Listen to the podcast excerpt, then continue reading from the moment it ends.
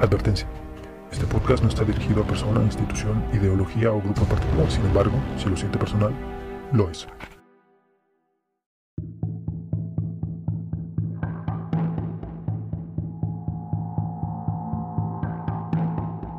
A 20 años de haber comenzado el siglo, la nueva realidad golpeó al mundo de la misma manera en que una guerra mundial puede irrumpir en la vida cotidiana.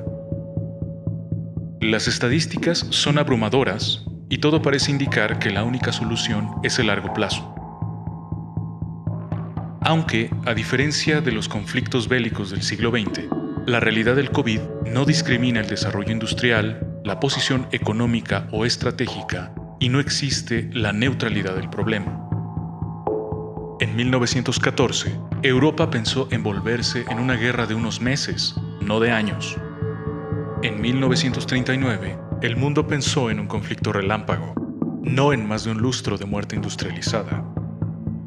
El COVID se pensó como una gripe estacional y los sistemas de salud permanecen en constante amenaza de colapso. Si bien es de esperarse que el orden económico y geoestratégico continúe como lo conocemos hasta hoy, habrá cambios en la relación de países y poderes. Lo que no está claro es qué cambios y cómo serán. Es decir, que la multipolaridad reina en un mundo dominado por bloques, alianzas y superpotencias sin hegemonía mundial como Estados Unidos, Rusia o China. Tendrá nuevos actores, nuevos factores y seguramente nuevas reglas. Seguirán siendo temas de la agenda mundial los asuntos de medio ambiente, derechos civiles, recursos naturales, migración y libre comercio? ¿Qué tan urgente será presentar pasaporte y cédula sanitaria en la nueva realidad post-COVID? Acompáñenos en una nueva entrega de las esferas aparte.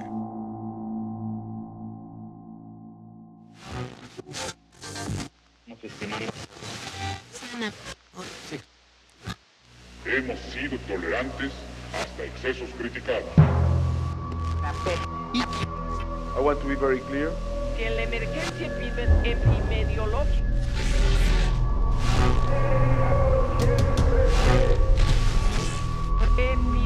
epidemiológica A third priority, priority, the strengthening of national unity.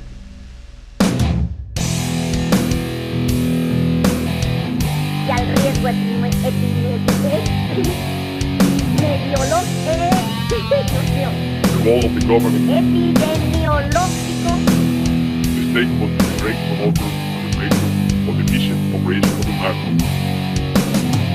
Que se destruyan estos míticos documentos. ¿Qué es? ¡Cállense! ¡Cállense! Amigos, amigas, podcast escuchas, escuchas, audiencia, cuadernos y hojitas sueltas, como solía decir el licenciado Mario Morales. Buen día. No importa mucho la hora en la que nos escuchen, pues ahora no vamos a hablar de cosas de espanto paranormal, de la de espanto normal, que eso espero a veces. Me acompañan, como todas las veces que llueve y sale el sol, Mario Morales, licenciado en Administración de OVNIs y Entes Sobrenaturales. Licenciado, ¿cómo está usted? Qué bueno que sabes que soy tu sol, querido. ¿Qué tal, qué tal? Hola, Pepe. Hola, Alex. Del otro del otro lado más por del- estar aquí con ustedes. Un placer tenerte aquí, Mayolín. El placer es tuyo. El placer es tuyo, güey. Gracias. Del otro lado Gracias por dejarme hablar. Qué bueno que me presentas, cabrón. del otro lado del panorama y espectro del cableado óptico, José Luis Pérez Sandoval, el heredero directo de los textos autografiados de Salvador Novo. No quiero decir dónde le firmó, pero gracias a que es poeta y en el aire hace poemas, el día de hoy nos acompaña. Pepe, ¿cómo estás? Hola, ¿cómo están? Hola, muy bien. Muchas gracias a todos por escucharnos. Este, hola Mayito. Hola. Ya se perdió, se durmió. Hola Alex y gracias por la invitación. Pepe, gracias. Bueno, pues acompáñenos a este programa. Ya escucharon el intro. eh, les vamos a platicar un poco de, eh, de esta crisis eh, mundial y el balance que hemos estado eh, revisando. Aunque usted no lo crea, el trío que usted escucha eh, tuvo educación universitaria. Está basada principalmente en relaciones internacionales.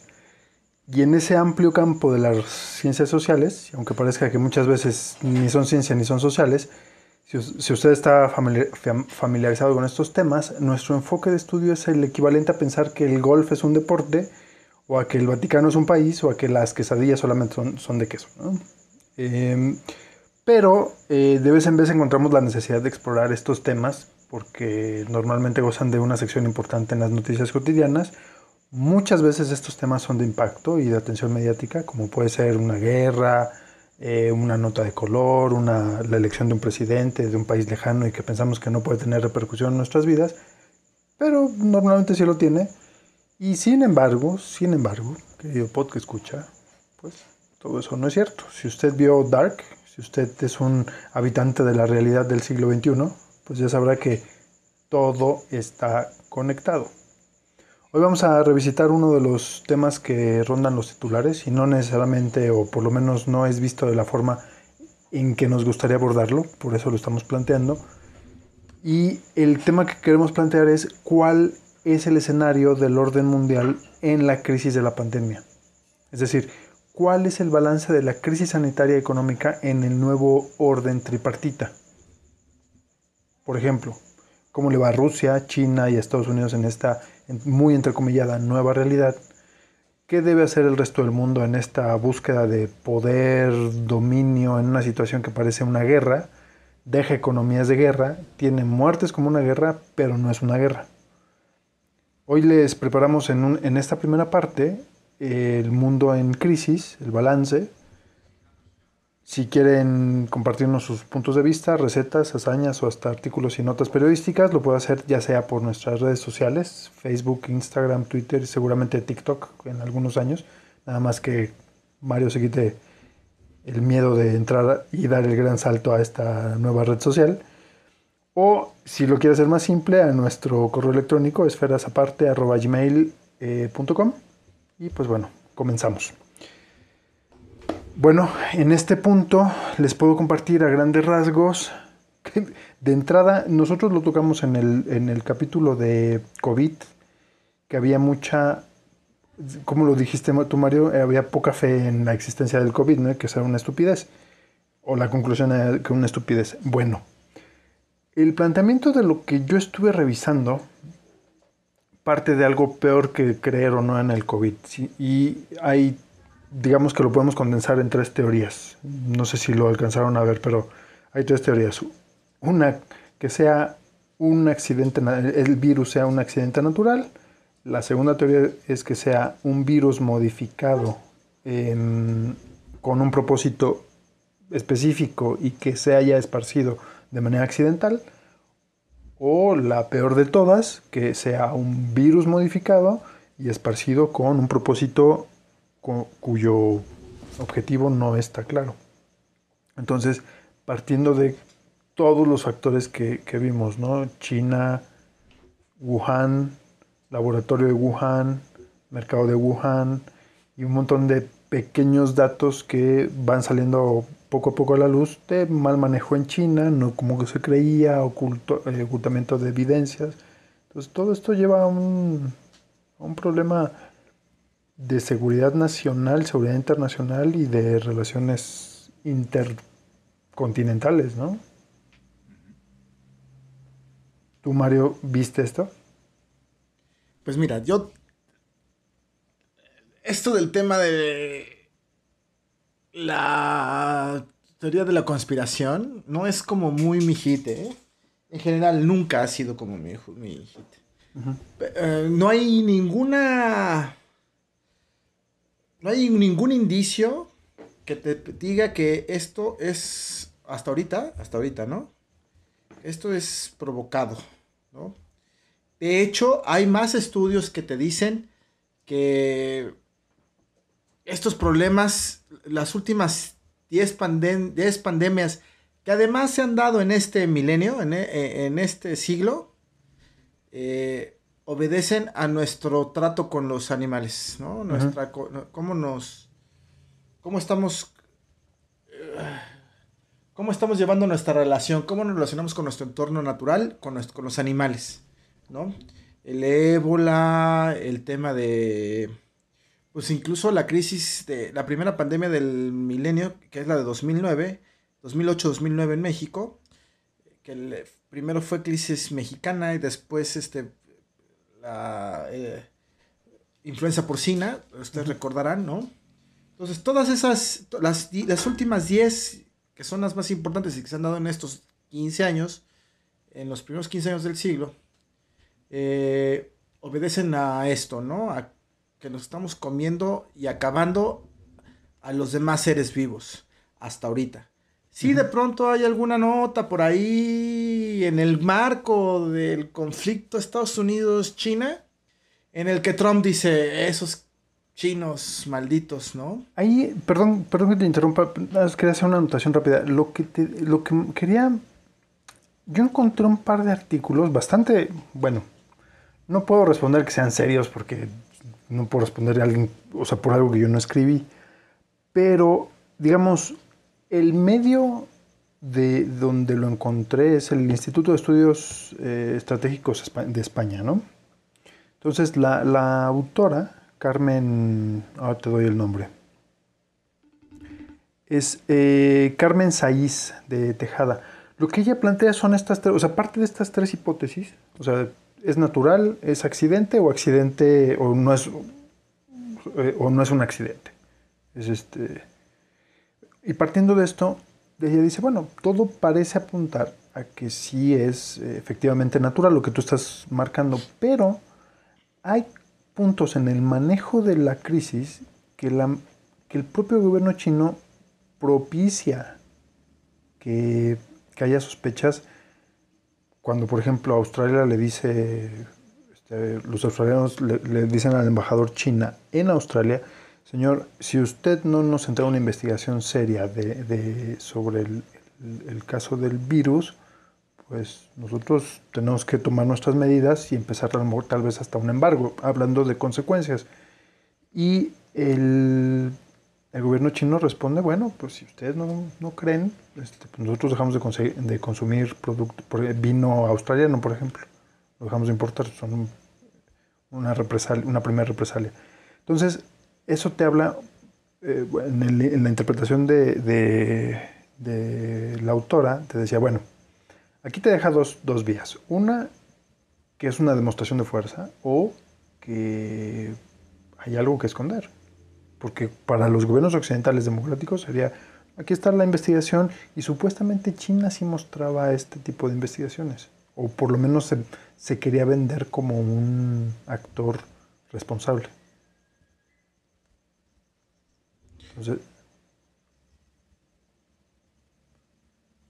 Mira, yo tengo ahí. Yo tengo ahí como mis dudas. A ver, me voy a explicar. En estos tiempos en que ha sido tan vapuleado, tan vapuleado el tema de la cooperación internacional, tenemos que recordar que la OMS, con todo y que Estados Unidos se salió de la OMS recientemente porque dijo que era pro-China, pero pues así es Trump, ¿no? Eh, y ya lo hablamos en algún capítulo anterior, el tema de las relaciones internacionales. Pero con todo y eso, eh, sí podemos encontrar que la conexión del mundo, o sea, entre, a la- eh, entre el tema de la solidaridad a la hora de un problema como el que estamos pasando y el tema comercial, es las cadenas, el no romper las cadenas productivas que se han generado con la globalización eh, en los últimos 30 años, pues sí vemos una, una cooperación internacional bastante importante, interesante e importante. Eh, sí, hay que tomar en cuenta que el contexto finalmente es que tenemos, tenemos un problema, tenemos una, eh, una guerra de baja intensidad, eh, muy parecido a la Guerra Fría, que se dio en... que se, que se dio durante toda la mitad del siglo pasado, ¿no? Entre China y Estados Unidos. ¿Por qué? Por la hegemonía, por la hegemonía. China, una nación milenaria, con una cultura milenaria, que hace 40 años se pusieron de acuerdo y empezaron a planear empezaron a planificar pues, para el- con ayuda de Estados Unidos. El gran salto hacia hoy adelante, en día ¿no? son, hoy en día son una, es increíble lo que han logrado los pinches chinos, ¿no? Con cariño, ¿no? Además, porque con admiración, ¿no? con admiración, sí, sí, porque ahorita además también estamos en un tema en el que todo es susceptible de Todo es ofensivo y todo. susceptibilidad. Todo es susceptible de susceptibilidad, ¿no? Fíjate. Entonces, no, sí, este, pero- espérame, nada más. Lo vimos incluso aquí en el tema de, de, de- de México y la necesidad de los insumos médicos, ¿no? ¿Qué podemos dar? ¿Qué se fabrica aquí? ¿Qué no podemos cortar y tenemos que seguir dando para poder obtener de lo demás, ¿no? Entonces, yo, la cooperación internacional siempre ha sido importante, con todo y los problemas, el contexto económico tan complicado que estamos viviendo entre y que, ha causado los conflictos entre las naciones, ¿no? Ay. Ibas a decir algo. No, es que te iba a plantear lo eh, como una de las premisas de, lo que de esto, porque hay, un punto importante. Todo el mundo está hablando de la relevancia de China, Rusia, Estados Unidos en el, en- en- en el contexto actual, pero hay un tema, no, a mucha gente no le queda claro, o no nos queda claro, co- por qué hablar de un orden tripartita y de dónde viene eso. Entonces, eh, y bueno, ay, eh, me dio un toque algo. Entonces, al hablar de, de por qué estamos parados aquí, o sea, n- na- lo más sencillo y lo más rápido es remontarse a la Segunda Guerra Mundial. Obviamente te puedes ir más atrás y, hablar de la historia de cada uno de estos, puntos, pero el siglo XX te marca casi de una forma lógica el por qué llegas a un orden tripartita. En el caso de Estados Unidos tienes las dos primeras guerras eh, mundiales. En la Primera Guerra Mundial un experimento a ver si llegas hasta Europa. Segunda Guerra Mundial, un dominio de la cadena de suministros como tal. En el caso de Rusia, o en el caso de su- en su momento la Unión Soviética, tienes un desgaste político ideológico, una revolución que replantea efectivamente las cadenas de producción, el sistema político, el sistema social, y un resurgimiento. Incluso ellos lo llaman en Rusia, la Segunda Guerra Mundial es la, la guerra madre o la gran guerra, porque son 19, o sea, si, si Israel llora 6 millones de judíos ejecutados por Alemania, Rusia llora 19 millones de rusos en la Segunda Guerra Mundial.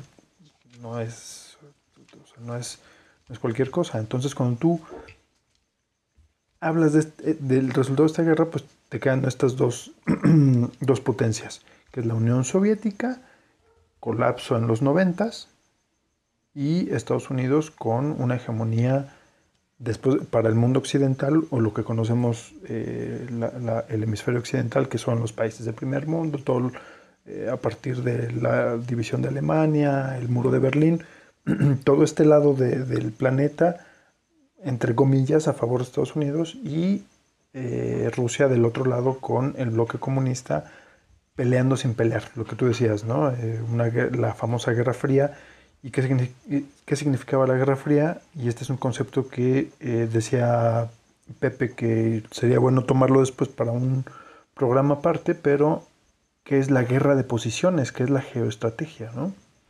Que tú dices, bueno, yo me pongo en una en una parte del mapa y voy a dominar cierto, o voy a tener hegemonía o, o influencia sobre cierto territorio y entre más puntos yo pueda dominar, más hegemonía, más poder o más dominio voy a tener sobre los otros.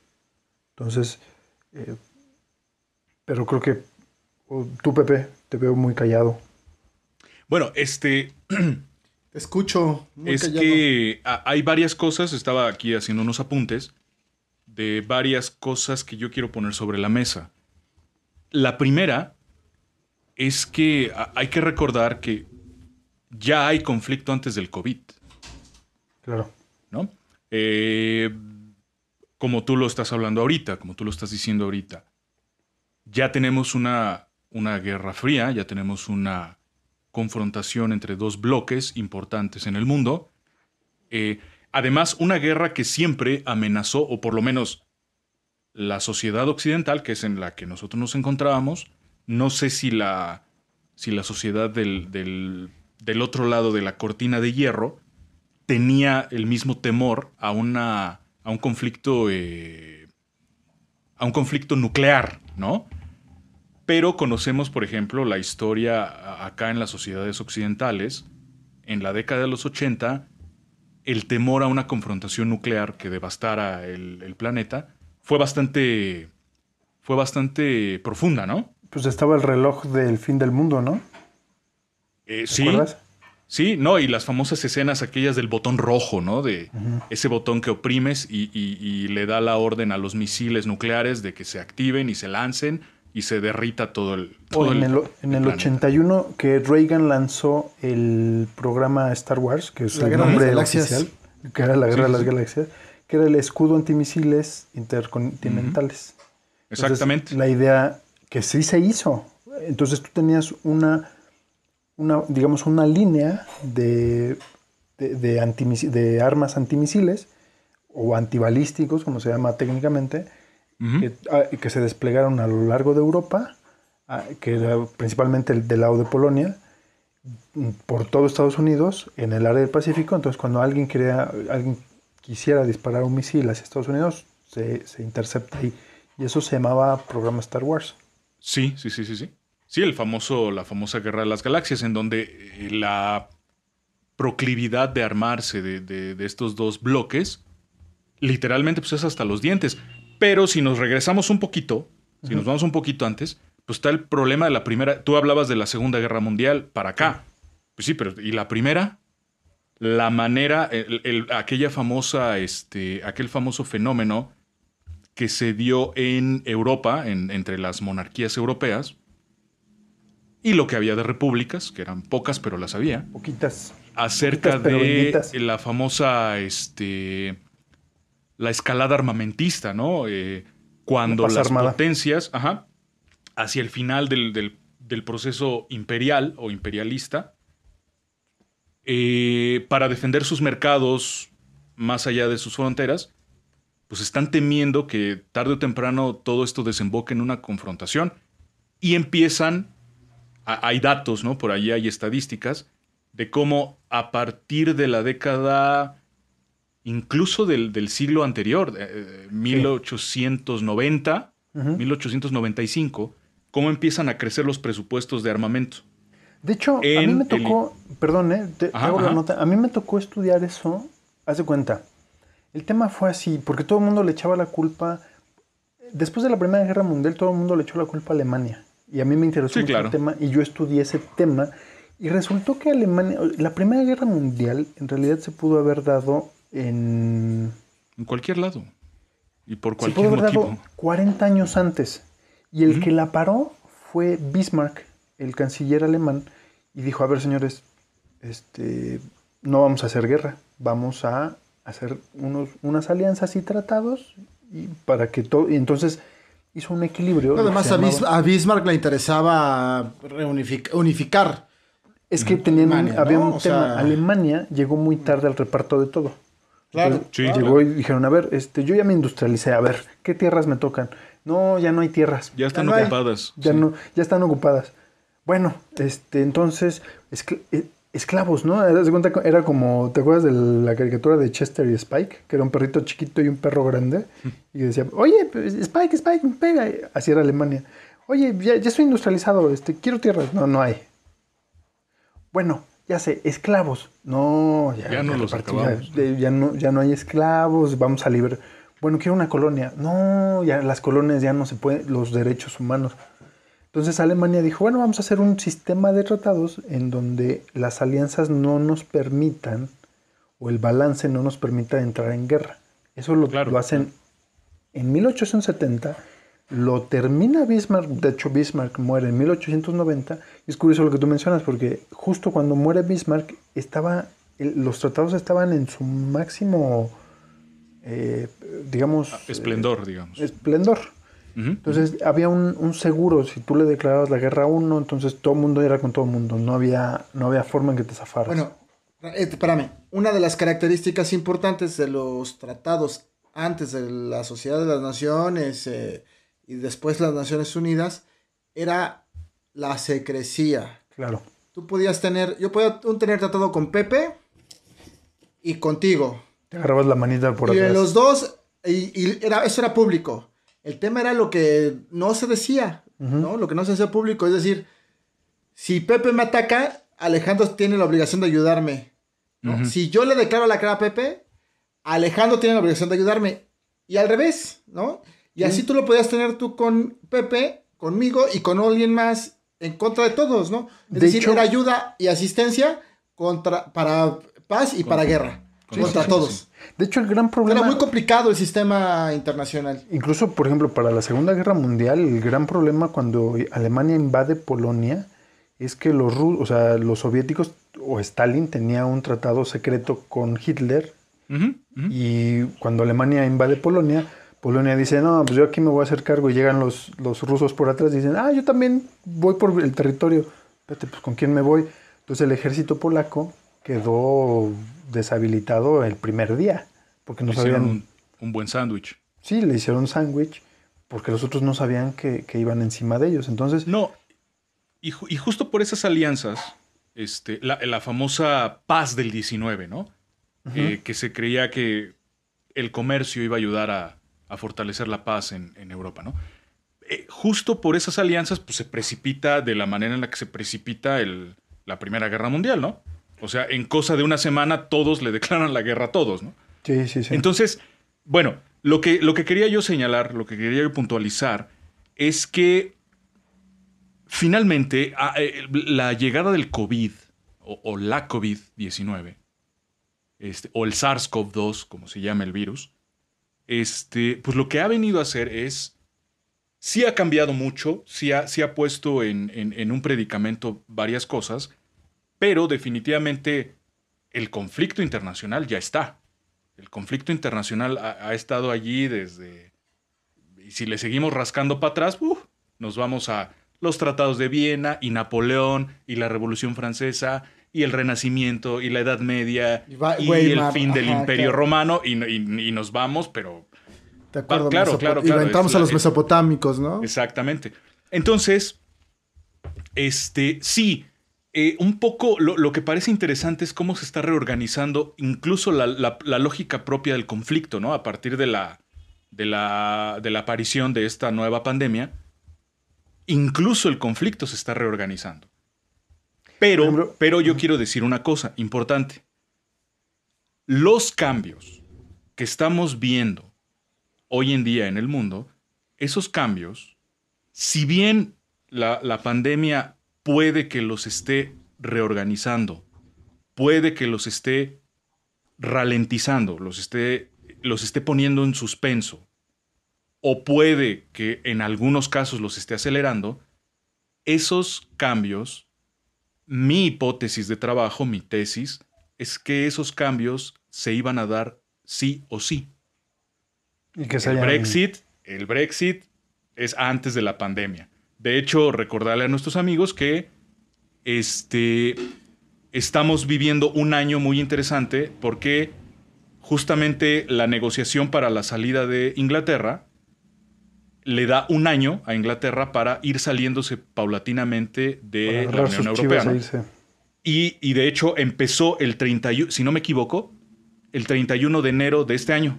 Hace unos meses empezó el, el periodo de, de transición para la salida de Inglaterra eh, respecto de la Unión Europea. Y casi Segunda. estoy seguro que no se va a salir, ¿eh? No, a nadie le conviene. Ya está firmado, ya está firmado. Sí, pero. Ya está firmado. Recuerda que. re- Ajá, a ver. Sí, ya está firmado. El proceso, el proceso de conformación de la Unión Europea Ujú. se dio una vez que terminó, inmediatamente después de que terminó la Segunda Guerra Mundial. Ajá. En- junto, justo Inglaterra, Francia y Alemania, ¿no? La Alemania occidental. Básicamente, ¿sí? Estamos hablando de ahí al a los acuerdos de Madrid que fueron en el 99-2000, que es que es que, ajá, que es la conformación, es, es el preámbulo a la constitución cinco años, ocho años después, no, diez años después, estamos hablando de 60 años, al menos, al menos. ¿Tú crees que un proceso, un proceso económico, comercial, social, de esa envergadura, va a terminar en un año? Es imposible, están dejando... De hecho, los mismos problemas en Gran Bretaña, en, en el Reino Unido de la Gran Bretaña, internos, tienen que ver con esto, como el desmadre que significa salir de la Unión Europea. Yo Pero- no creo que vaya, vayamos a llegar a ese escenario. ¿eh? Están dejándolos, pero no Bueno, el- vamos a es llegar. que ¿eh? la salida, perdón, pero la En salida un año, es- 60 años por un año, no. Lo que están peleando, a mí me parece, yo viéndolo desde afuera y no soy inglés, no soy británico y no me interesa hacerlo, pero... Sí, sí, tienes la pinta, está- güey, ¿no? Sí, sí, Sí, parece. sí. Sí pareces, cabrón. Este, pero ellos lo, si tú ves cómo lo están viviendo, el problema es social. O sea, ellos socialmente no quieren una integración con el continente o con Europa, pero comercialmente sí, y esa es la que siempre pugnaron y la que siempre propusieron.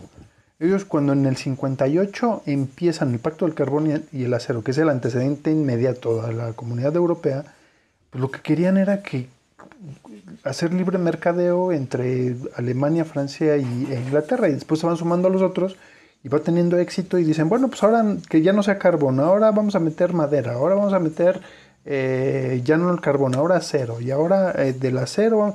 Entonces empieza a crecer el pacto hasta que llega una comunidad. Como dice Pepe, desde el comienzo es por, por comerciar, por, por el business.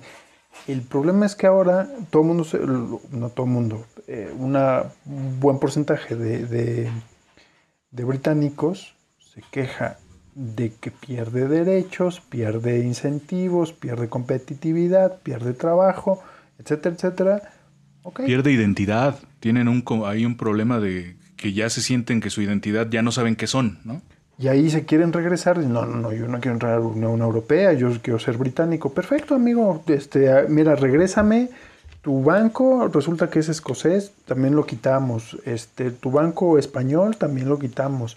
Los, el trabajo que tienes corporativo, donde tú puedes eh, migrar libremente en toda la Unión, también te lo No, es que no quiero. Entonces, ¿qué quieres?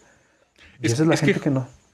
Justamente, justamente eso le quería yo contestar a, a- a Mario. Sí, eh, va, va a ser muy problemático que se salgan. Sí, estoy totalmente de acuerdo contigo. El problema es que también es pro- problemático que se queden. Es allí, por eso hicieron el plebiscito o el referéndum o lo que hayan hecho. De preguntarle a la gente, bueno, ¿qué demonios hacemos? ¿Nos quedamos o nos vamos? Porque la- están como el cohetero. La- en las dos está, está mal. Si, Bueno, si truenan porque truena y si no truena porque no truena. Desde, el- desde el principio, cuando hicieron el pacto, cuando tú dices, bueno, le vamos a entrar a la comunidad y Alemania, Alemania siempre fue el- quien puso el, el billete, quien puso el financiamiento para la comunidad. Toda la comunidad europea está cimentada en el presupuesto alemán. Los ingleses dijeron, híjole, mano, no te puedo poner lana porque ando bien bruja, entonces no pongo lana. Los franceses dijeron, pues yo puedo, pero puedo poner poquito. Y Alemania dijo, no se preocupen, yo cimento todo. Todo está financiado por los alemanes. Sí, por eso ellos mandan. Y al momento de empezar a hacer comercio... Angela Merkel, cabrón, que es una pistola de mujer, güey. Ah, bueno, pero esto lo hicieron en los 60 desde... Ahora, cuando Inglaterra dice, bueno, yo no le voy a entrar a la moneda, no le entro directamente, yo no me voy a meter a la moneda, pero sí al Banco Central. Tengo participación en el, en el Banco Central. Es decir, no, no voy a comerciar con la moneda, pero tengo injerencia en las decisiones del Banco Central, porque tengo un porcentaje de participación, una. Y dos, mi moneda tiene em, facilidades de entrega, plazo, compra y venta dentro de la Unión Europea. Entonces es como que, a ver, tienes facilidades de pago, tienes crédito, tienes financiamiento, no estás en la moneda. O sea, al final todos se lo quieren quedar. La misma, los alemanes dijeron, ¿saben qué señores se quieren ir? Lléguenle, yo ya no quiero saber de ustedes. Sí, y, justo, bueno, para terminar este, mi participación un poquito, no sé, no sé cómo andemos en el tema de las pausas, pero bueno, ahí va. Es que el problema de eh, Gran Bretaña y la Unión Europea es antes del COVID, ¿no? Este, otra cosa, los procesos de reorganización regional del mundo son antes del COVID, están planeados antes del COVID. Esta construcción de un bloque de América del Norte, esa está planeada antes del COVID. Y yo creo que con COVID o sin COVID se va a dar. Este, la reorganización de, de las economías de Asia-Pacífico, de la, zona eh, de, sobre todo el sur de Asia, pues esas están también reorganizando ahí, etcétera, ¿no? Viene, va a venir la reorganización de la Unión Europea. Vamos a ver qué pasa con la economía en África y todas estas cosas, ¿no? Pero sí, sí son, sí son, es decir, si lo que estamos enfrentando, si lo que está delante de nosotros es una desglobalización, pues esta se iba a dar con COVID o sin COVID. Ya después podríamos tratar de, analizar un poquito más a detalle cómo le afecta el COVID. Si lo va a hacer más lento, si lo va a pausar un momentito, si lo va a acelerar, etc. Y una cosa entre paréntesis que yo quería mencionar, porque creo que no la respondimos. Cuando tú decías hace ratito, Alejandro, que probablemente nuestros amigos se pregunten, bueno, ¿y por qué se habla tanto de lo que tú llamas el orden tripartita, ¿no? Rusia, China y Estados Unidos. ¿A qué responde esa, Esa esa, lógica. esa hipótesis, ¿no? ¿Por qué no está Japón, por ejemplo? Siendo una economía muy potente. O Alemania. Bueno, eh, está la hipótesis o está la tesis, ¿no? De estamos en un orden tripolar o estamos en un orden tripartito conformado fundamentalmente por Rusia, por China y por Estados Unidos como, como las potencias hegemónicas del mundo en este momento. Y la, la hipótesis es la siguiente. ¿Por qué Rusia? Porque Rusia es la mayor potencia militar, al menos en términos nucleares. O bien porque está al nivel de Estados Unidos, o incluso ya tiene una cabeza nuclear más que Estados Unidos. Y un O sea, par tiene, un, ¿eh? tiene un misil más, ¿no? Entonces, a- con Rusia ya no es tan, ya no te puedes meter, bueno, creo que nunca en el siglo XX pudiste meter. No, nunca en la vida, güey, ¿eh? Nunca en la vida. vida. Entonces- está probado históricamente. Pregúntale a Napoleón y a Hitler. Entonces, aguas con Rusia, porque una conflagración militar con Rusia, Rusia te avienta un misil nuclear más de los que tú tienes, ¿no? Entonces, Ahorita- aguas. E- Es, un agente, digamos, Rusia en ese sentido militar nuclear sería una potencia con la que hay que, este, con la que hay que jugar, a, a la que hay que respetar y tomar en cuenta. Sí, ¿nos ibas a decir algo, vale? Sí, vamos a hacer. eh, Mario quiere eh, comentar algo, pero vamos a hacer un corte rápido para que. Muy bien. pues, Pero no vuelvo a terminar mi idea, ¿no? Vuelvo a terminar mi idea. Regresamos contigo y Mario este, nos quiere comentar algo. Y vamos a hacer un corte nomás porque se nos hincharon las ganas de hacerlo. Este, regresamos.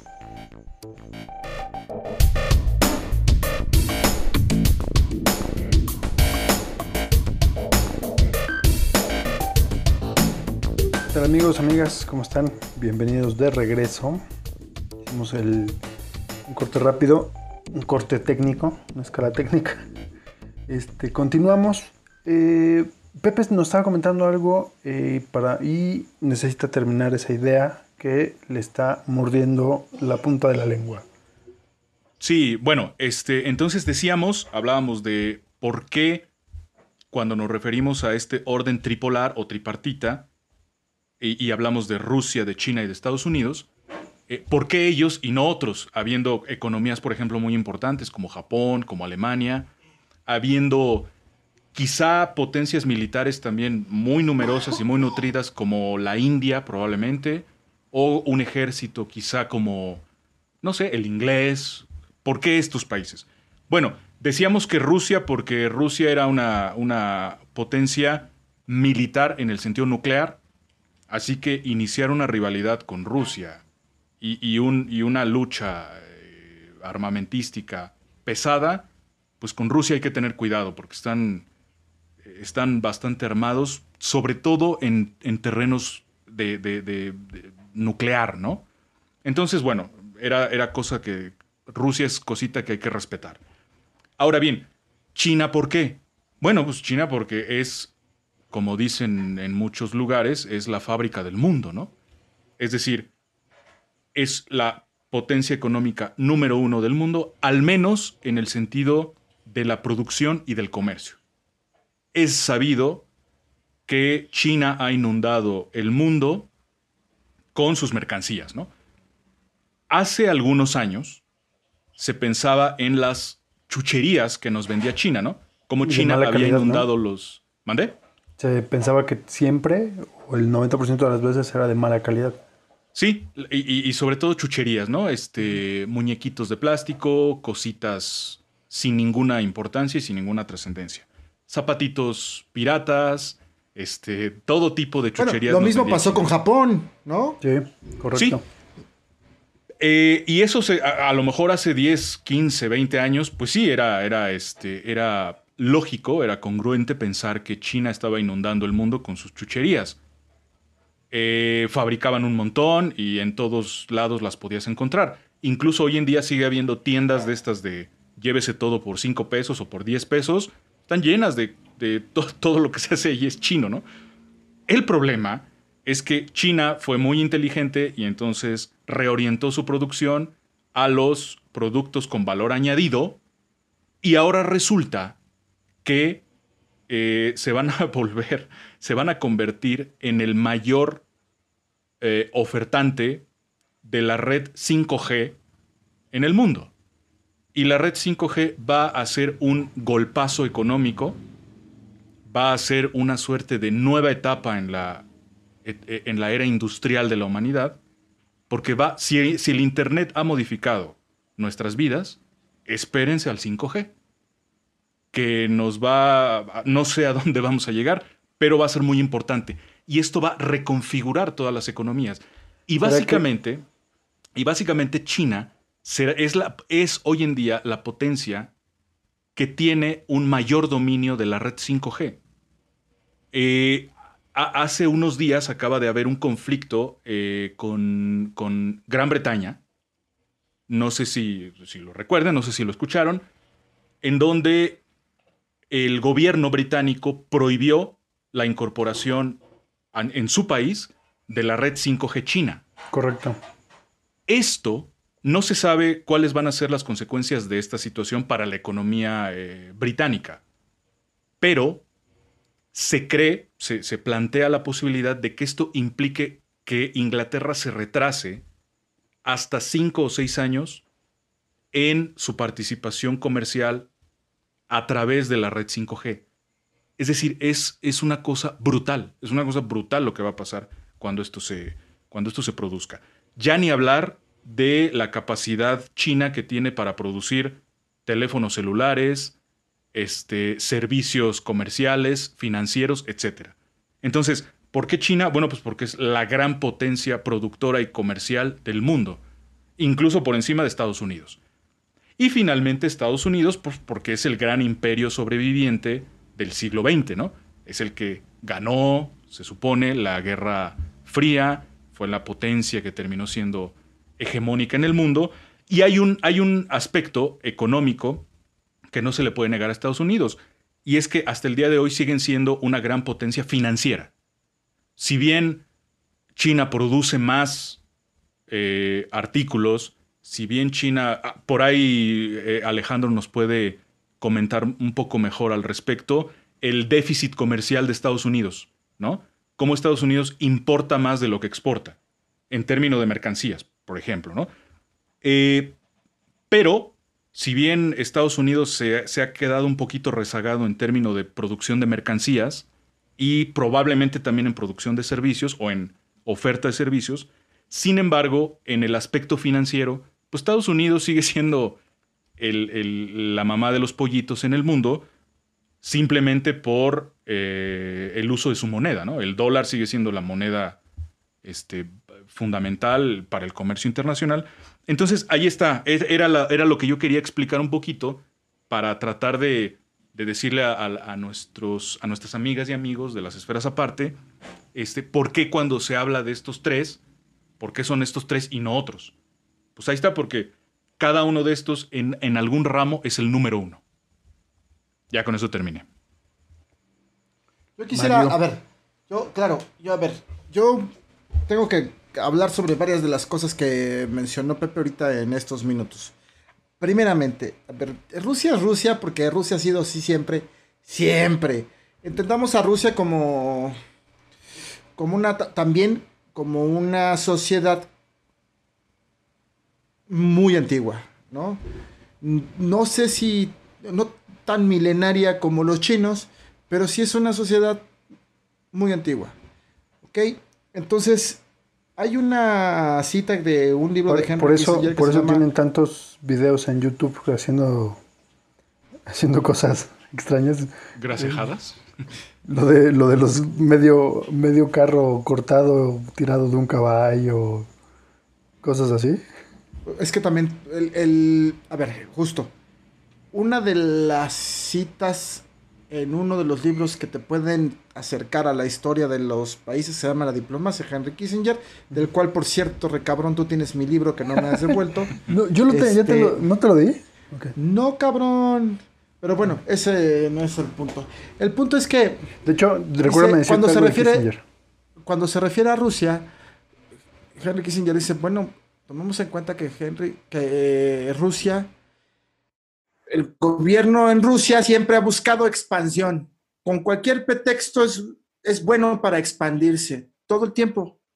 Y llegó a su llegó a su máximo llegó a su máximo con la Unión Soviética, ¿no? Fue la ha sido la el mayor ejercicio de expansión que han tenido los, los rusos, ¿no? Con la Unión de Repúblicas Soviéticas Socialistas. Entonces, bueno, ahí tienes, ¿no? Eh, Oye, oye, por cierto, cuanto- Mario, perdón, perdón que te interrumpa.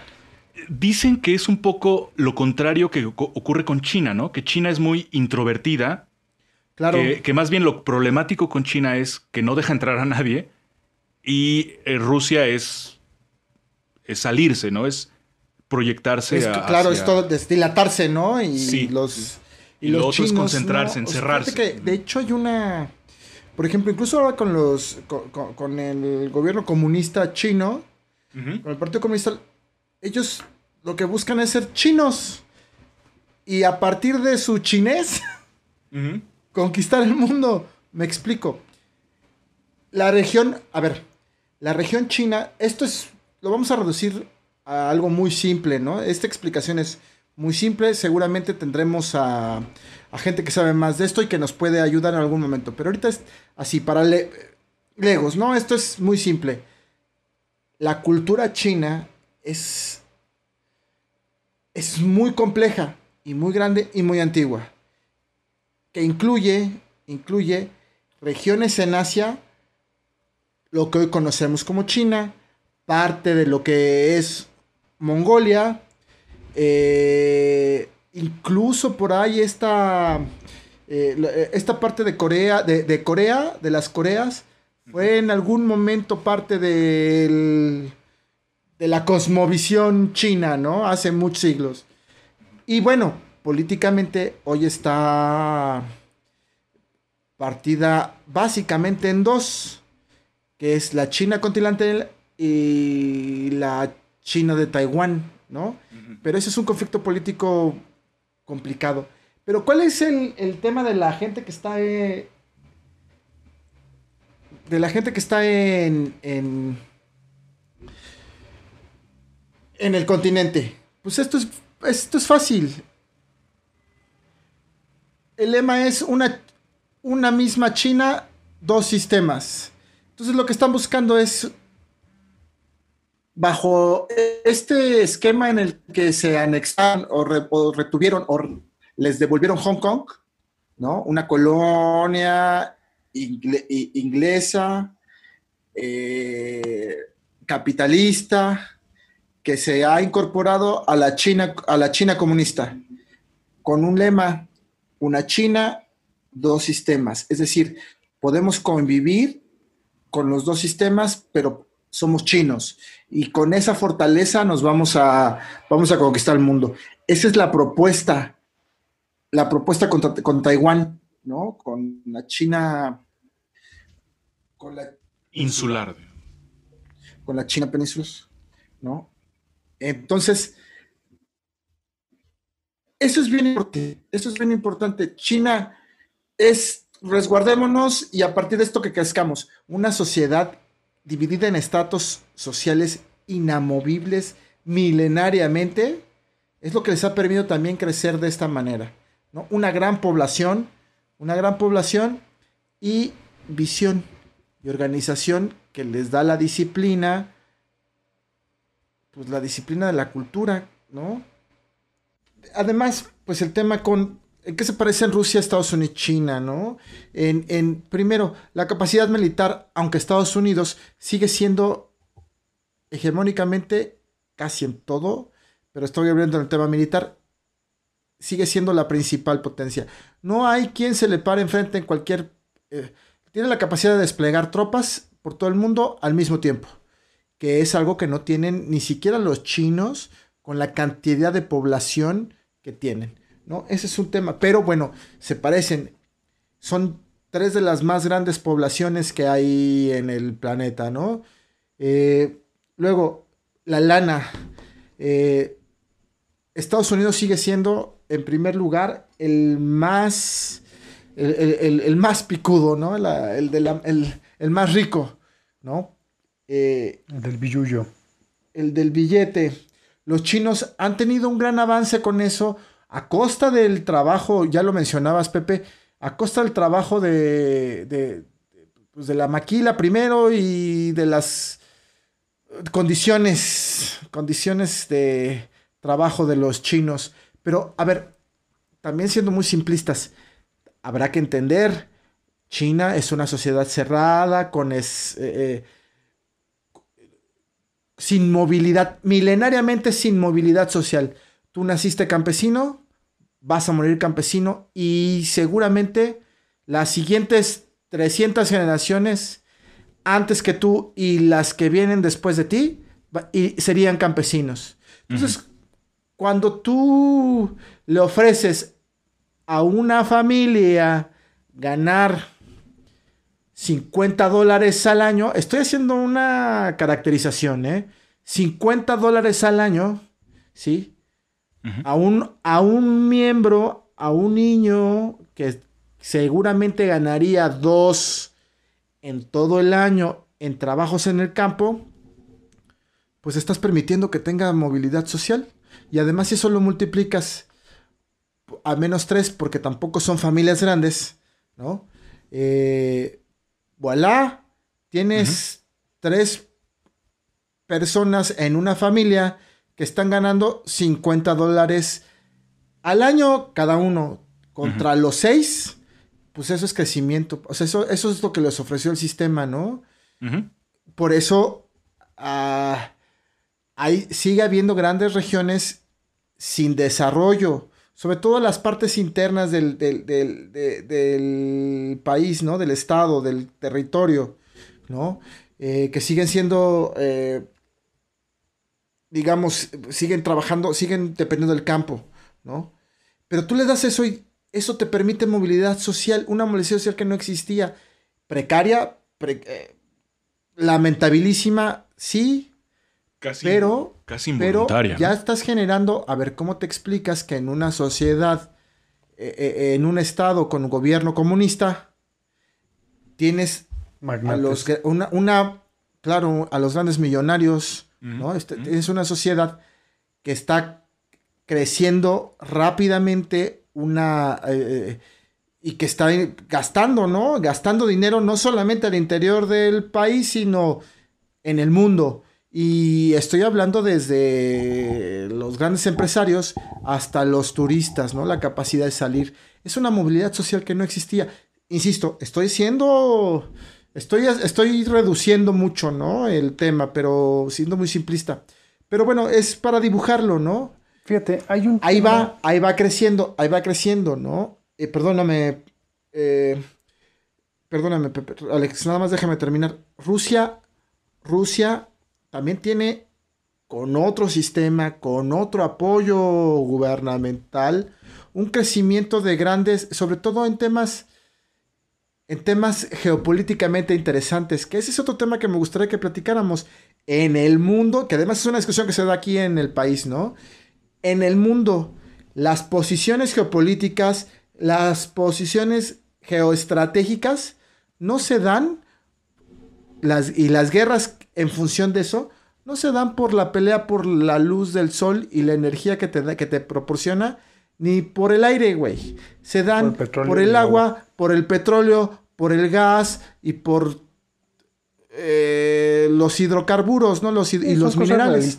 claro. Y los minerales, ¿no? Entonces, no es por aire, no es por aire. Entonces, es, Rusia, por su posición geográfica, eh, tiene una posición estratégica que le permite eh, poder actuar políticamente, ¿no? A, ni- a nivel internacional. hay que explicar, Es una lo- posición que no tienen los europeos. Después lo, hacer- lo haremos en un, en un capítulo posterior, pero la, lo que mencionabas de la geoestrategia y la política o la geopolítica, eh, la posición que tú dominas es más importante que el ejército que tú puedas tener. Ahora, cuando tú dominas una posición y no tienes ejército para defenderla, pues no hay forma. No, y que- además, ahora hay otros, hay otros aspectos que son importantes y lo mencionaba Pepe hace un momento, ¿no? El tema del eh, lo electrónico, lo digital.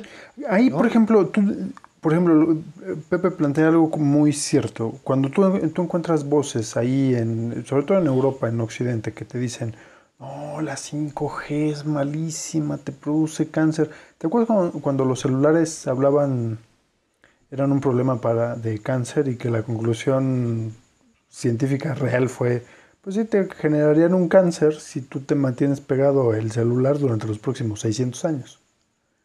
Entonces, Claro. em, en el caso Sí, de- pero a ver, a ese es un tema muy complicado porque estamos regresando, estamos regresando hoy como sociedad en pleno siglo XX, perdóname, en pleno siglo XXI, estamos regresando a la importancia de las vacunas, ¿no?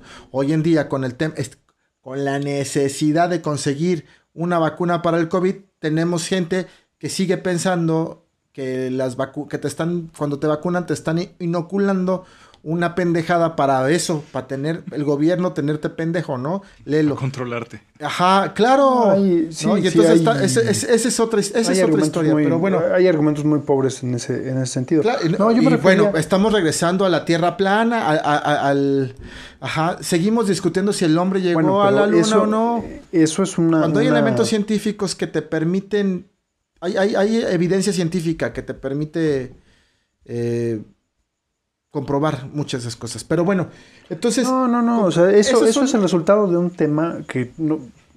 Vamos a, vamos a separarlo. Es el resultado de, de una, de una libertad eh, abusada. No, no. El hecho que estés desinformado en una hiperconectividad te deja. eh, ves muchos videos de TikTok que te hablan de que la Tierra es plana y te lo crees. No, no, no va por ahí. Lo que yo le quería plantear a Pepe es que cuando preguntaba, bueno, ¿qué onda con estas eh, voces que salen en contra de la 5G? Pues seguramente, o una de dos, o están alineadas a favor o en contra de China, pero tienen que ver con una posición geoestratégica. Es decir, a mí no importa que la, que la 5G sea buena y maravillosa. Si yo no la pongo, no se pone. Y tiene que pasar por el filtro del el interés nacional. Gran diferencia, por ejemplo, con el tema de los ferrocarriles en Francia. Ejemplo, en México eh, comercial, eh, privatizamos los ferrocarriles en el 90 y 98, si mal no recuerdo, cuando en Francia siguen siendo de interés nacional. En California se privatizó la, la luz en, a principios del 2000 y el gran problema de Enron alrededor del año 2000-2004 se retomó como una empresa estratégica para el Estado la luz en California en todo Estados Unidos. Entonces, los posicionamientos, como dices, no son de gratis. No es que tú digas, ah, se me ocurrió que el gas es importante. No, sin el gas no funciona, sin el gas no vas a tener luz. Y sin luz no vas a tener el video que te va a decir que cuides el ambiente. Entonces, eso Bueno, bueno. Ahora, lo que, hablando, de, hablando de alineaciones, ¿no? Esperen un segundo. hablando de, justamente hablando de este tema de las alienaciones, y ya lo tocaba José Luis, venimos saliendo de la necesidad de aliarse, de aliarse. Me explico, durante la Guerra Fría teníamos dos bandos y ya al final tres, ¿no? Los famosos no alineados. El tercer mundo no alineado. Bueno, eh, con la caída, con el colapso de la Unión Soviética, eh, se pensaba que por fin el capitalismo había ganado y que Occidente había ganado, ¿no? Y lo único que hizo fue regresar a su tamaño natural, Rusia regresar a su tamaño natural y prepararse para enfrentar el nuevo, el nuevo orden mundial, la nueva forma de relacionarnos en un mundo globalizado, ¿no? En donde finalmente pues la, la economía y el comercio es la base de las relaciones en el mundo, ¿no? Y de la economía y de la política. Bueno, a eso quiero ir. También el tema de la globalización ya en este entorno es, ya lo habíamos mencionado en otro programa, es un falso debate. Finalmente, no olvidemos que la globalización es un estadio del sistema capitalista, como en su momento le fuese, lo fuese, eh, lo fue el Vamos a, yo, yo pondría un ejemplo más, eh, más, es más reduccionista y simplista sobre la globalización. Vamos a suponer, te voy a poner el ejemplo de Alemania. Alemania antes de su unificación, te estoy hablando antes de 1870, Alemania se unificó en 1870 y antes de su unificación eran pequeños estados independientes. ¿Qué significaba? Tú de momento tenías al duque de fulanito, al conde de no sé qué, al rey de no sé qué, en pequeños estados. Entonces, lo único que, los, que, tenían en común era que hablaban alemán, que eran alemanes, que parecían alemanes, pero si tú querías, si tú vivías en Mariolandia, no podías eh, comerciar con Pepelandia. Y si tú llegabas a la Gran Alejandría, pues tampoco. Pepeslavia. Entonces, entonces, pero a pesar de que tú vivías en el mismo territorio, entonces, ¿qué se hacían? Entonces, se hacían tratados especiales en donde Mariolandia llegaba con Pepe Slavia y decía, bueno, pues tú y yo somos vecinos en la misma colonia, o en el caso de Alemania, pues estamos a 2, 3, 10 kilómetros, vamos a hacer un tratado de eh, aduanero para que podamos comerciar. Y Pepe hacía un, un, tratado conmigo, etcétera, etcétera, hasta que a alguien en 1830 se le ocurrió la grandiosa idea de, hacer una, vamos a llamarle globalización, que se llamaba una unión aduanera. De decir, a ver señores, si hablamos alemán, si somos alemanes, pues ¿por qué no comerciamos entre nosotros sin cobrarnos impuestos de aduana? Es decir, si, si tú, Mario, le vendes manzanas a Pepe y Pepe te, te vende naranjas, pues no se cobren impuestos. Simplemente pues, por hablar alemán y, estar en dos pueblos a 10 kilómetros de distancia o 5, pues no te cobres impuestos. Ah, buena idea. Y a partir de la unión aduanera se empieza a generar un comercio que te da una red social que te genera la unificación alemana para 1870. Eso, si tú lo ves en micro, eso, en, en un microsistema, pues eso es una globalización.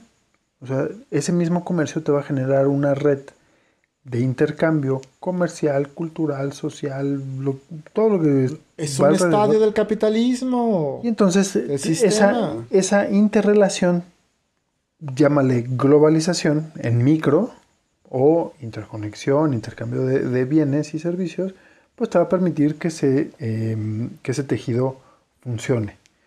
Cuando lo haces, ya lo hiciste de ciudad a ciudad, de pequeño estado a estado, entonces ya tienes al estado a con el estado B, estado C y lo juntas en un país. Y luego lo haces en micro, país A, país B, país C. Funciona de manera muy eh, destructiva a, lo largo del siglo XIX porque, porque en lugar de hacer un tratado comercial decías, no, sabes que es mío y yo me voy a imponer y aquí vamos a hacer comercio porque yo lo digo y Alemania va a invadir Francia y ahora los franceses van a hablar alemán. Pues nadie quería, se hacía una guerra y así vivimos hasta la Segunda Guerra Mundial y en, el 58 nacen estos tratados y se hace una comunidad europea. Entonces yo estoy de acuerdo en que los tejidos generados a raíz de ese comercio, pues son prácticamente, no es que sea imposible, pero sí, sí es muy difícil de, de desarticularlos. ¿Será fácil desarticularlos en el sentido nacionalista de decir, bueno, caso eh, Inglaterra?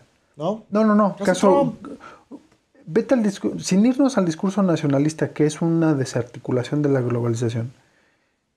El caso, el ejemplo es eh, Inglaterra que dice, pues yo me voy, pa- yo me echo dos pasitos para atrás porque no quiero integrarme, no quiero per- perder identidad, pero tampoco quiero perder beneficios. Entonces, la, seguramente la siguiente generación tiene que decidir, pues vamos a, vamos a dejar de ser ingleses y vamos a ser eu- europeos. En algún momento debería, debería, entre comillas, pasar en América Latina. Yo, Yo, eh, creo, Yo. Ok. Yo creo que sería más Canadá, Estados Unidos y México. De Guatemala hacia el sur, otro bloque. En Centroamérica, seguramente hasta Colombia. Y otro bloque en, Suda- en Sudamérica que ya también está formándose. Me parece que ese es el movimiento natural y que hay idas y vueltas, hay avances y retrocesos, pues se darán los próximos 200 años. Claro, pero a ver, justo. La globalización toma otro cariz, otra manera de relacionarse, de enfrentar y de confrontarse en el terreno económico y social, ¿no? Eso te genera problemas políticos, por supuesto, entre, entre naciones, pero al final son los bloques. Hay una teoría que, suena descabellada, pero que finalmente esta, estas acciones que hizo Trump, Trump para, mej- para cambiar el régimen o el estatus de la relación comercial entre Canadá, México y Estados Unidos, dicen que pueden ser, que son las bases, o sea, es un avance mayor todavía, digo, que lo que en su momento significó el, tra- la- el Tratado de Libre Comercio, ¿no? NAFTA. Para el tema de la integración. Es decir, estamos hablando de que se presenta por primera vez en 200 años de historia, de la historia de, de nuestro país, de México, se habla de la posibilidad de integrarse a un bloque no solo comercial, sino social y quizá político, y quizá político, con nuestros vecinos del norte, ¿no? Yo ya lo había mencionado Entonces- en, algún, en algún capítulo. Los primeros, lo- los más reticentes al bloque, a la integración del bloque con el bloque de Norteamérica, somos nosotros los mexicanos. ¿Por qué? Por un, perdón a todos aquellos que sean nacionalistas de corazón, pero me parece que el nacionalismo es una gran estupidez cuando si tú volteas a ver a tu alrededor, todo lo que haces, produces, hablas y, y- y- y generas va en relación con el bloque Estados Unidos y Canadá. Yo me di Claro. cuenta la primera vez que fui a Europa, cuando tú empiezas a manejar en Europa, te das cuenta qué tan integrados estamos en con Estados Unidos. Porque realmente cuando llegas a Europa resulta que los letreros, por ejemplo, te, te pongo una- un ejemplo muy burdo, pero los letreros en, Estados, en Europa son amarillos, azules, eh, algunos son rojos. Entonces la nomenclatura de, de- de- de conducir es completamente distinta y te quedas así como que, ¿qué pedo? O sea, ¿para dónde jalo? Eh, ¿cómo, o sea, ¿cómo es esta onda? O sea, yo sé manejar. todo el espacio Schengen, ¿no? Sí, es como que, ¿qué pedo? O sea, este... A ver, el letrero amarillo no es de, de una precaución, no, el letrero amarillo es de una salida. Ah, chinga. Y el, ah, el azul es de un anuncio, es un pueblo mágico, no, el azul es de... Entonces, esa nomenclatura tan visual, tan fácil que nosotros tenemos, si tú te vas a manejar a San Diego, a El Paso, a Florida, a Nueva York, es la misma, es igualita, o sea, si tú de México te vas manejando hasta Canadá, no vas a notar mucha diferencia, salvo algo del paisaje, a lo mejor el pavimento te vas a quejar, te vas a decir, bueno, el pavimento está más bonito en Estados Unidos, en el centro, pero en el sur es no sé qué, y en México algunas partes tienen baches, pero la nomenclatura es exactamente igual, el pavimento es igualito, los carros son los mismos. Vete a manejar a Cuba, cabrón. A ver si tienes las mismas posibilidades de, de andar a 180 vete a Panamá a ver si te respetan el, reba- el rebase por la izquierda igual que, que- que lo hacemos aquí. Entonces el bloque está muy, muy homogéneo y no te das cuenta porque es del día a día.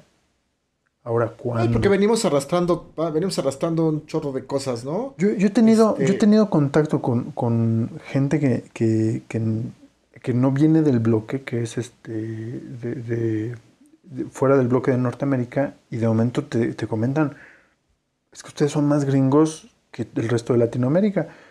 Y nosotros no nos damos cuenta, pero somos los primeros en renegar, en, a, a bueno. integrarnos al bloque. A ver, a ver, te lo das, te das cuenta con el tema del idioma. Toda la gente, bueno, ya no sé las, la- la- las nuevas generaciones, pero nues- nuestros papás y todavía parte de nuestros contemporáneos es, me caga el inglés, no mames, ¿cómo te puede cagar el inglés? Con una frontera con la que, como la que tienes con Estados Unidos, ¿no? Con una...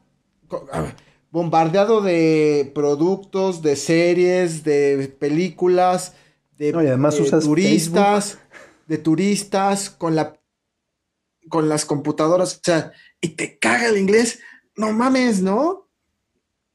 No tiene sentido. No tiene sentido. Y es más, en nuestro contexto, siendo mexicanos, no tiene sentido.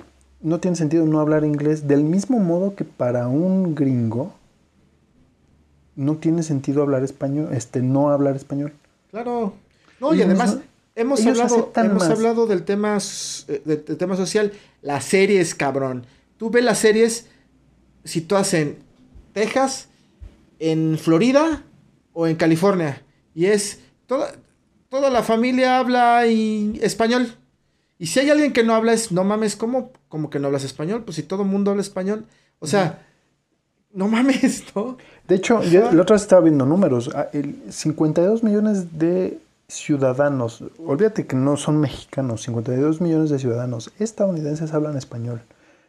Directa o indirectamente, es decir, que o lo estudiaron o lo heredaron. O sea, no tiene que ver absolutamente nada con que soy mexicano. No.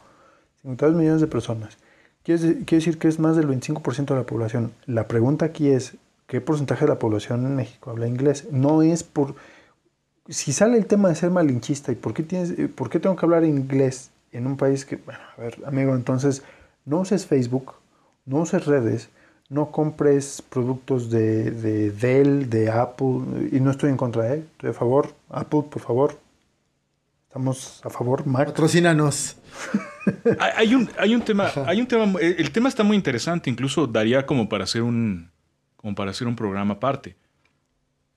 Pero lo que pasa es que el nacionalismo no es este, vamos, la oposición a, a la, a que se constituya un bloque tiene, tiene también aspectos culturales. O sea, no se trata solamente de, de, que, de que, por ejemplo, haya una oposición. Yo, yo, yo soy muy, yo tengo sentimientos muy ambiguos respecto a Estados Unidos, porque hay cosas que les admiro, pero hay cosas que, que nomás no, no, no, me, no me agradan, ¿no? O sea, su, su, su carácter pragmático no es precisamente de mi agrado. Su forma de ser tan economicista no es de mi agrado. Su religión no es de mi agrado. De hecho, ni tienen. En fin. En, en fin. Pero, este. Pero es que el, el nacionalismo nos se construye de una manera muy compleja. O sea, que haya oposición de, México respecto a los Estados Unidos, que, muchos mexicanos tengan cierta oposición hacia los Estados Unidos, es porque no todo Estados Unidos te quiere.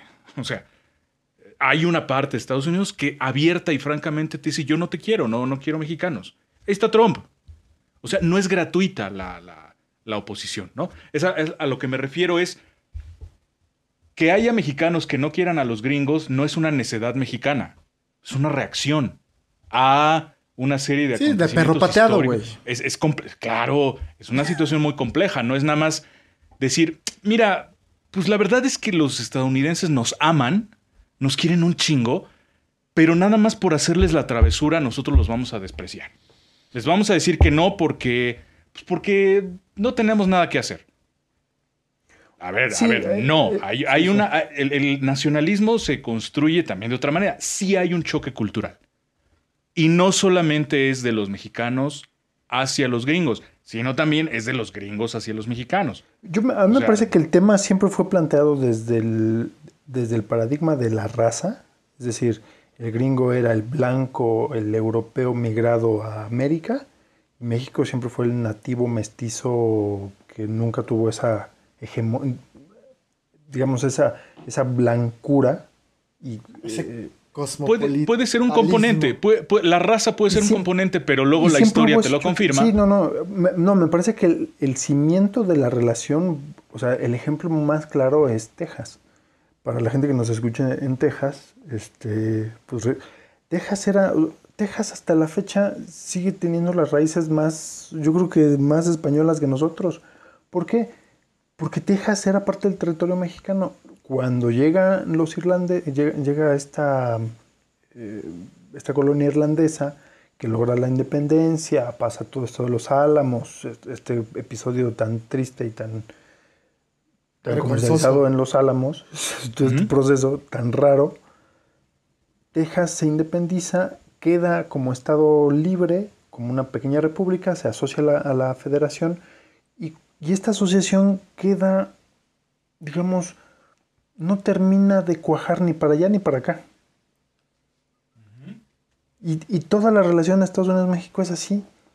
Está, Bien. al principio está cimentada en la raza, después está cimentada en el territorio, después está cimentada en, bueno, vamos a ser buenos vecinos, bueno, ahora vamos a hacer comercio, bueno, pues ahora si quieres venir y quieres, bueno, pues relajo un poco las visas, no, es que no te voy a dejar pasar porque vienen muchos mexicanos, pues ya, de hecho los mexicanos están regresando porque ya no estamos migrando para allá, como en los números de hace 30, 40 años. Pero a lo mejor volvemos, ¿eh? Porque, porque por ahí va. Sí, claro. Es que cuando tú deslocalizas la industria estadounidense, la mandas a China, pues ya, ¿a qué van? Los Por ejemplo, mexicanos? lo que tú mencionabas hace rato, de- que, que decías, bueno, este tema de, la- de las importaciones de Estados Unidos y, mm, y, o sea, que el déficit de la balanza comercial de Estados Unidos, siem- yo, yo, lo, yo más bien creo, es un parámetro un poco engañoso, porque sí, sí es cierto, tú ves la balanza comercial, no, estoy hablando de la balanza comercial y no del déficit presupuestal, ¿eh? que son cosas distintas.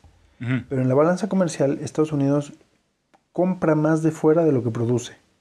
Pero ojo, quiere decir que si, por ejemplo, si yo produzco un carro, si yo soy gringo, yo produzco un carro en Estados Unidos, perdón, en México, lo traigo a Estados Unidos, lo compro y lo uso en Estados Unidos. Pero, y aparentemente se produce en Estados Unidos, pero la empresa es gringa. Entonces, Ujú. sí estoy importando, sí es un déficit, pero el déficit está dentro de mis balances como, como corporación. O sea, aparentemente tengo un déficit. No es real. No es como que dijeras, ah, bueno, el carro es inversión mexicana. eh, bueno, ya no existe eh, automotores de México, pero es, o sea, no es un carro mexicano. Es un carro gringo hecho con mano de obra mexicana en una industria sí mexicana, en una plantilla mexicana, pero con una inversión eh, estadounidense. Y lo mismo pasa con un montón de productos que no, eh, que pasan por ese filtro. Y aparentemente la balanza está para allá. O sea, Estados Unidos importa más de lo que produce. Pues lo que dices, la industria la sacaron porque era más barato. Y eso fue, es un gran problema para la mano de obra gringa porque pues ha venido para abajo. O sea, el sueño Claro. americano de yo voy a trabajar, lo que decías en las series de Mad Men, del hombre blanco que se va a trabajar y tiene una casa con dos carros, la esposa no trabaja, la familia está ahí metida y es una casita en los suburbios, pues eso hoy día no existe porque no les alcanza y la, la señora tiene que trabajar, como Modern Family, ¿no? Todo el mundo tiene que trabajar porque si no, no te alcanza. Tal cual. Entonces, ese, ese modelo pues ya se vino abajo. Claro, iba- porque somos un chingo de gente, cabrón, en todos pues sí, lados. 6 mil millones. En todos lados. O sea, es lo que Y- hablábamos también, la pelea por el espacio. Y espérate Que- que a, que, a que dinero. venga este, la, que se profundicen los procesos de automatización. Va a ser, va a ser peor. Que- pero en algunos peor. lados, ver, por ejemplo, pero eso es natural bloqueados. y eso ya pasó también. O sea, ya tuvimos la cada revolución industrial y tec, eh, después de la revolución industrial, cada proceso de reacomodo técnico e innovación te implica la pérdida de- la pérdida de trabajos porque ya no necesitas esa mano de obra, pero al mismo Sí, tiempo sí, te sí. genera otro espacio. El tema es cómo nos acomodamos, cómo nos acondicionamos para Y si estás pasar, para hacer ese, para- claro, para hacer ese, para puentear, ¿no? Ese es el tema. O sea, eso no es preocupación, ¿no? Mis no, yo creo que a corto plazo sí. A ver, vamos Yo a creo que hacer a corto plazo sí, pero en fin. mis estimados galanes de alberca, eh, vamos a hacer una cosa. ¿Les parece si eh, vamos a hacer un corte? Vamos a cortar aquí el, el programa porque pues ya no, nos extendimos un poco, se nos la prolongamos. Eh, hacemos un, un corte, nos vemos en el siguiente capítulo, los esperamos la siguiente semana. Recuerden vernos en eh, las redes sociales. Mario tiene muchas fotos en estos balnearios a los que acostumbra ir en traje de baño muy sexy. Eh, Pepe también, por eso Salvador Novo en su momento le firmó, no, no vamos a decir dónde, pero le, le firmó un tatuaje y ahora está en tatuajes de sus besos lleva. Pero bueno, nos vemos la siguiente semana. En, en redes sociales, eh, Facebook, Instagram, eh, correo, eh, esferasapa- esferasaparte.gmail.com. Esperamos sus correos. Un abrazo. ¡Adiós! Bye.